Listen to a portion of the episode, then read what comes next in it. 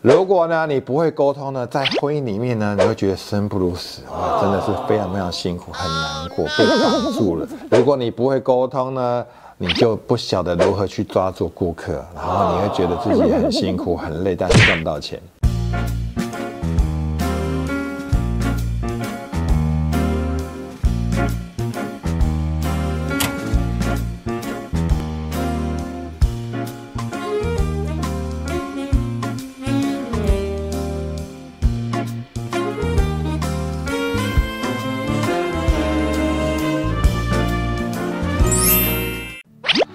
没有对错，只有好用或不好用。大家好，我是 Mr. Huang，欢迎收看有趣的观点。其实呢，我们人呢，先跟各位讲一下，叫做 VAK，有三种感觉感受。第一种呢，我们称为叫做视觉。第二种呢，我们称为叫听觉；第三种呢，叫做我们把触觉、味觉跟嗅觉把它整合一个叫做感觉。然后我们要如何去区分呢？对方呢是属于哪一种人？如果你知道他属于哪一种觉的人的时候呢，你在用他的频率、他的频道去跟他沟通的时候呢，你会觉得非常非常轻松，对方也会非常非常喜欢你。第一种呢，视觉型的人呢，大概占了人口的百分之五十五，通常呢讲话速度很快。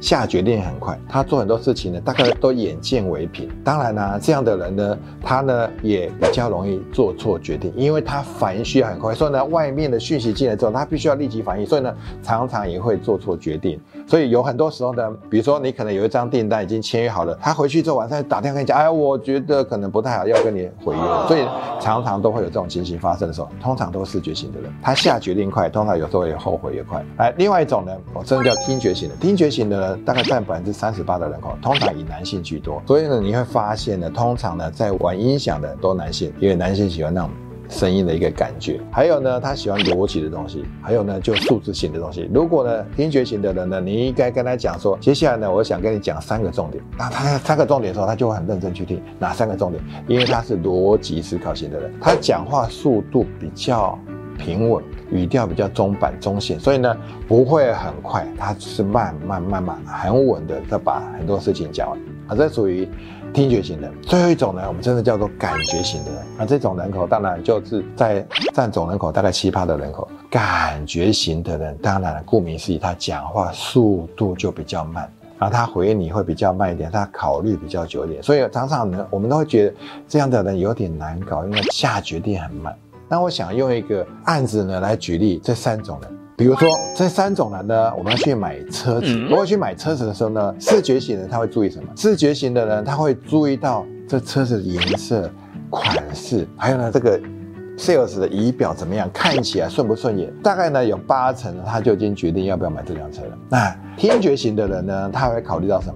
他通常会选这辆车来看呢，会是因为我听我朋友说这个车款不错，还是呢，他去到就是展示间的时候呢，他会把车门拉开来，嘣，那个关门的声音扎不扎实，然后把音响打开，听听看那个音乐呢有没有很震撼，甚至发动之后呢，把引擎盖拉起来，听听看引擎转动有没有什么杂音，这些都是听觉型的人。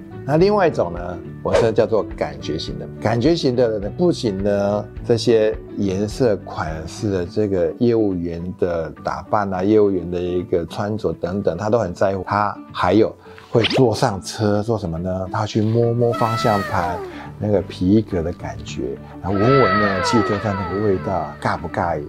甚至呢，常常都会要求业务员，我要试开看看，看看开到街上的时候呢，感觉是怎么样？